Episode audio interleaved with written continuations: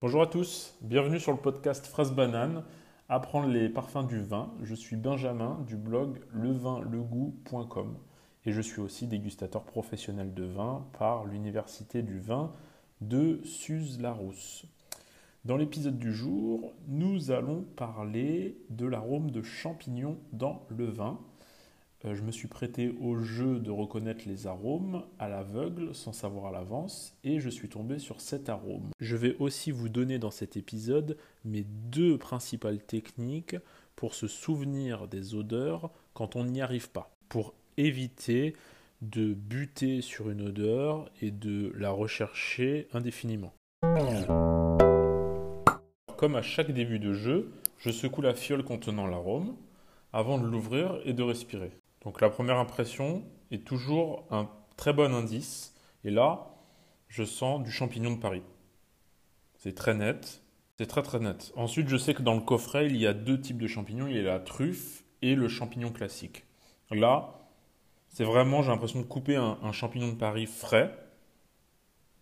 Et je pense, je pense que c'est ça, et je vais regarder. C'est le numéro 31. Et effectivement, l'odeur 31, c'est le champignon. Euh, plus connu sur le nom de champignon de couche ou champignon de Paris. Et en fait, euh, son odeur a été identifiée dans certains vins et tout particulièrement dans le Cabernet. Euh, et on dit que cette odeur est tertiaire, c'est-à-dire qu'elle apparaît à partir du, de la garde en bouteille, du vieillissement en bouteille.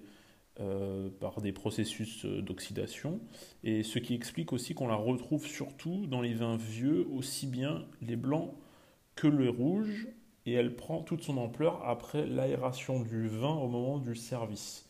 Donc c'est une gamme aromatique qu'on appelle euh, tertiaire parce qu'elle n'est pas la résultante du cépage, elle n'est pas la résultante euh, de la vinification, mais du la troisième partie, la, le vieillissement en bouteille et aussi euh, révélé par l'aération au service. Donc on, va, on va être sur des vieux millésimes pour cette, euh, cette odeur.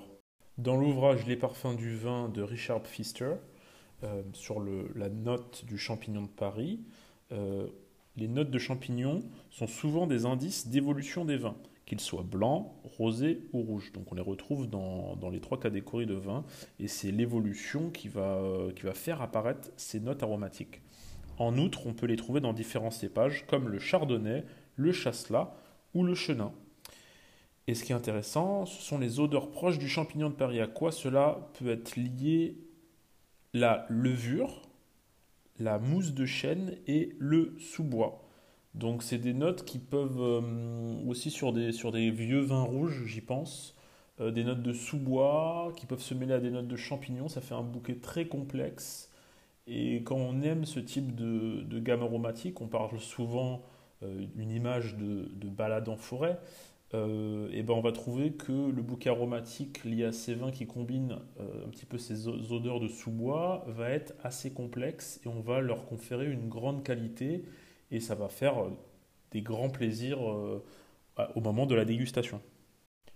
Alors bien évidemment ici j'ai eu, j'ai eu de la chance et parce que j'avais déjà repéré, repéré cette odeur qui est familière pour moi qui est le champignon de Paris mais quand vous n'arrivez pas à vous souvenir d'une odeur, le, premier euh, obstacle que vous devez franchir, c'est de ne pas buter sur cette odeur. Et donc il y a deux grandes techniques euh, à savoir que vous pouvez utiliser quand vous n'arrivez pas à reconnaître une odeur. Ça peut être une odeur dans un parfum, une odeur dans, un plat que vous consommez, une épice qui est dans, une recette et que vous n'arrivez pas à vous reconnaître.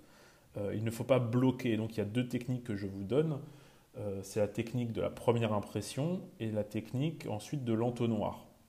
On va y revenir dans des épisodes prochains. Je, ferai une description et je vous expliquerai en détail comment utiliser ces deux techniques. Mais en fait, la première impression, c'est la première chose à laquelle vous pensez quand vous sentez ou quand vous goûtez quelque chose. Donc ça, il faut garder. Cette première impression, elle est souvent un bon indice sur votre expérience olfactive sur ce produit-là. Donc ça, vous la gardez en tête. Et ensuite, au moment de rechercher, au lieu de tourner en rond, euh, que votre mémoire n'arrive pas à se souvenir, parce que souvent c'est ce qui arrive, vous utilisez la deuxième technique qui est la technique de l'entonnoir. Donc la technique de l'entonnoir, il s'agit de, repérer l'odeur euh, et de l'associer à des grandes familles de notes aromatiques. par exemple, pour le vin, on repère euh, cinq notes aromatiques, les notes fruitées, les notes florales, les notes végétales et épicées, les notes animales, comme par exemple le cuir, et enfin les notes grillées, comme le café ou le chocolat. Donc ça, c'est des techniques que vous pouvez utiliser partout euh, quand vous n'arrivez pas à vous souvenir d'une odeur pour euh, éviter que votre mémoire tourne en rond et à essayer de, se raccrocher à des choses un petit peu plus connues. J'espère que l'écoute de, ce podcast vous aura été utile à apprendre un petit peu plus sur les odeurs de, champignons et puis euh, les deux techniques à mettre en, place pour essayer de se souvenir plus facilement des odeurs dans la vie de tous les jours, que ce soit des parfums ou en cuisine. Je vous dis à bientôt pour un prochain épisode. D'ici là, portez-vous bien.